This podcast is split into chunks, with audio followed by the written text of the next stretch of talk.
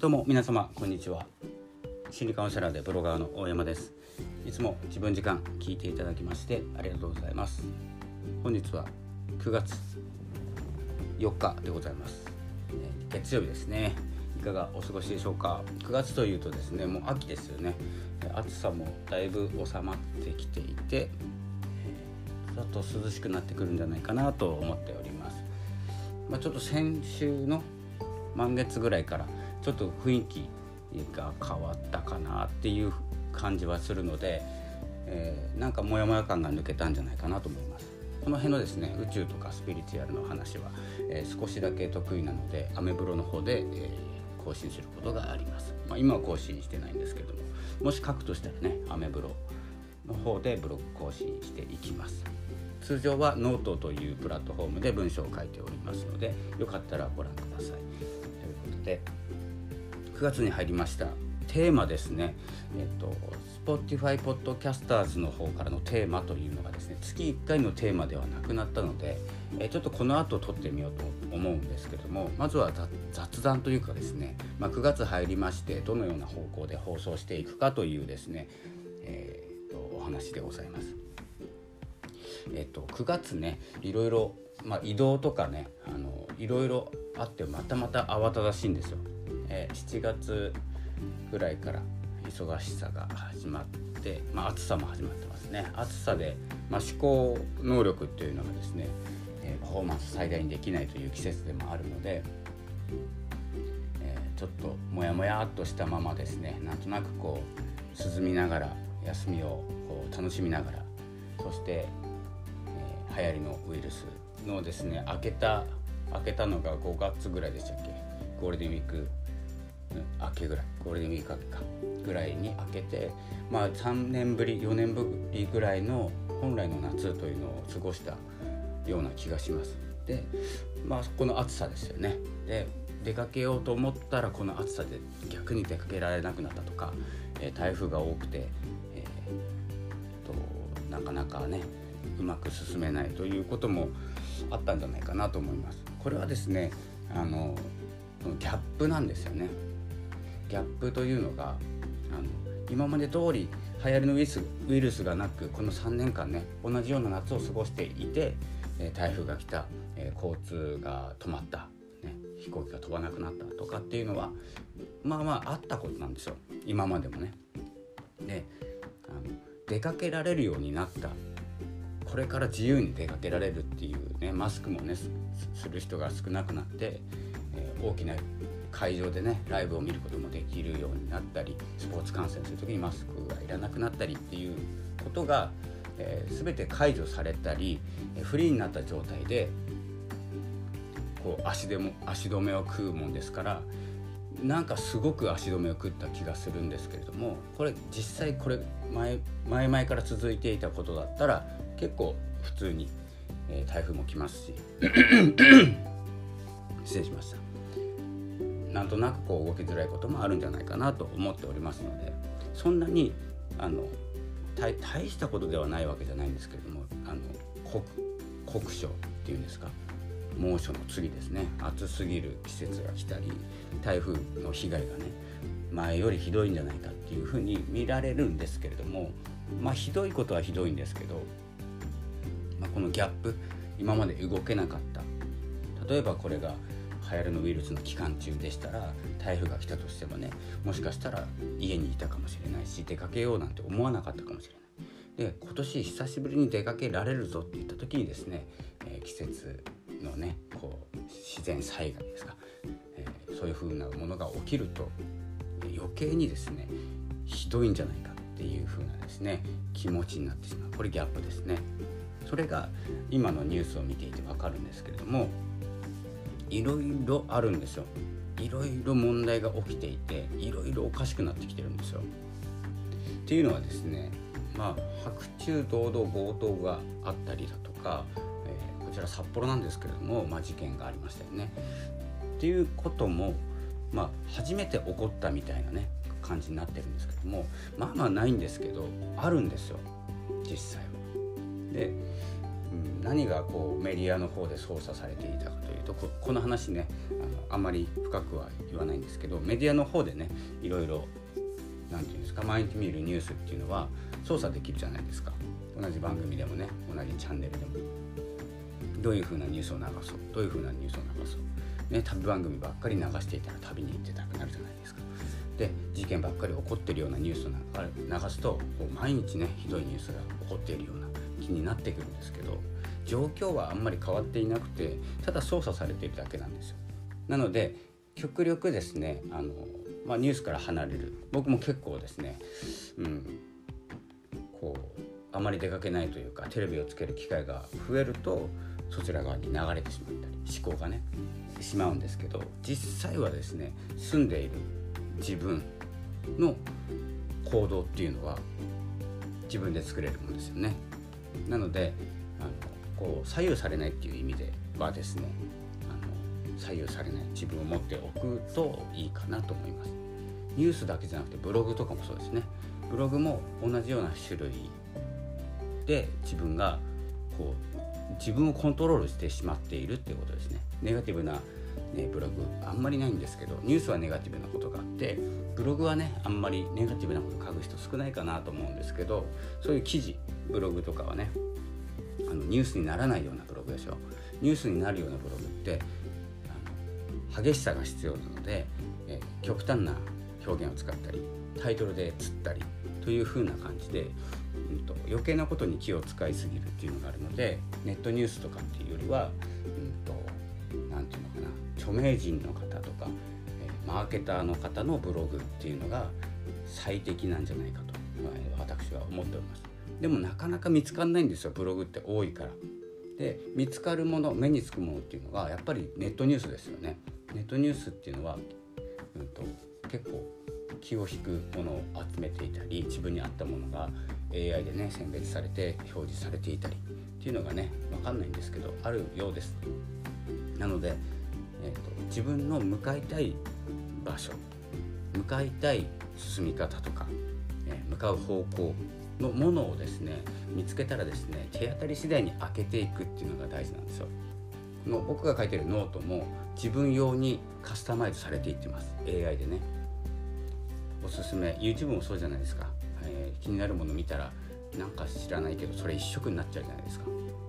もう開いた瞬間手遅れになるんですよ。もう YouTube の中では自分のデータ例えばサッカーを見たらサッカー一色に一色にはならないんですけどね。YouTube のおすすめ動画も流れてくるんで。でブレイキングダウンとかね僕見ますけどもそういう格闘技系のものを見たら結構やっぱりさ多くなってくるんですよね。そんなような感じでそれは自分の中の意識も一緒でどこに自分のおすすめを持ってくるかなんですよね。で9月はあのちょっと長くなってしまったんですけど、えー、Spotify ポッドキャスターズのテーマに沿いながら、まあ、テーマも上げてないんですけどねあんまりね。えー、テーマっていうよりもカテゴリーに分けながらこう変わるべきものと変わらない変わらないでいくべきもの。べきって言ったらおかしいんですけど変わりたいことと変えたくないこと。これ両方持ちながらね、えー、いかなきゃいけないなと思っていてみんなねやっぱり変わ変化とか変わらないととか1年前と今の自分どこが変わったんだろうかってね。あの変わった部分だけ見てねあのいや変わ成長が少ないとか成長していないとかっていう風になっちゃうんですけど変わらないっていうのも大事じゃないですか。変わらない自分。そういうものをですねこう混ぜないっていう方向でねあの自己啓発していきたいなと思います。で少しねあのこう新月満月の情報とかも混ぜながらねあの9月は行きたいなと思います。なぜならですね動きづらいなと思う影にはですねやっぱりこのあるんですよ星回りっていうのがそれもねあの無視して進むことはできないとであまり深くお話ししてしまうとおそらく長くなってしまいますこの長いお話が異常に長くなってしまうので一つ一つのね天体のお話をしてしまうとですよで潜在意識とか意識の、ね、種類とかっていうのも、えー短く伝えることはできるんですけれどもなんか伝えた気分にならないっていうのがあの僕の中にあるので長く喋っちゃうんですよね。なので月は9月も長さは一緒です。長尺というかですねポッドキャストは長めに撮っております、まあ、スポ Spotify じゃなくてスタンド FM も長いんですけど本当に長いお話は文章で書いたりしていこうかなと思います。なので、まあ、結論ですね。流れ変わらずでいこういこうと思います。今年もね。今年もっていうか、まあ、全然年が変わったわけでもないんですけども9月になり、えー、去年の9月何を言っていたかというとどんな秋にするか。9月ね学ばない秋と宣言してですね、えー、もうもう大ごけしたわけですよね。大ごけしてそこから学ばないという方向で1年経ちました。覚えてます。これはですね Spotify ポッドキャスターズがまだアンカーだった頃にアンカーで話そうというテーマ「まるの秋」えー、どんな秋にするかって考えた時にですね、えー、ラジオに残っております。おそらくですよ。分かんないですけど。まあ、学ばない秋からですねまた学ぶ秋ですね。今回はやっぱり読書の秋にしようかなと思っております。ちょっと離れてました。正直。本を読むのもね、えー、まあ、引っ越したのもあって本を処分しただいぶね処分したっていうのもあるので読み返すとか読み返しているうちに新しい本が出てその著者作者さんのことをブログで追っかけたり新しいイベントに参加したりね、えー、本を買ってアピールしたりっていう行動がねやっぱり少なかったんですよ。ね、そういうのをちょっとやっていこうかなと思います。なので、まあ、ここは変わらずでいこうと思います。で変わるべきこと、えー、大事なので変わるべきこともどんどん取り入れながらただねどんなことが変わったとかどんなところが成長したとか去年より自分はどのぐらい成長したっていうのがあんまり好きじゃないんですよ。あんまり好きじゃなくて、うん、あの肩にはめてるようでそんな成長って見ている範囲内だけだと狭いんですよね。成長ってすごいじゃないですかお子さんの成長って早いじゃないですか。でどんな方向にどんな成長していくか分かんないじゃないですかどんな才能があるとかね何を好きになる何をやるっていうのが結構無限大なのに大人になるとどれだけ成長したかってこう何て言うんですか見える範囲で考えようとするんですよ。なんか狭いんですよねスケールが。そんな成長想像できる成長ではない成長っていうのは人間にはあるので、まあ、なので成長をどのぐらい成長したかとかあの、まあ、企業さんだとねあの人事効果とか人人というかですね部下とかアルバイトさんとかね、働く方をですねこう見ていく必要があるのでそういうフレームワークが必要なんですけれどもまあ個人としては個人の成長としてはもう無限ということでですねあの去年よりどこが成長したとか多分考えられないくらい成長してるんですよ。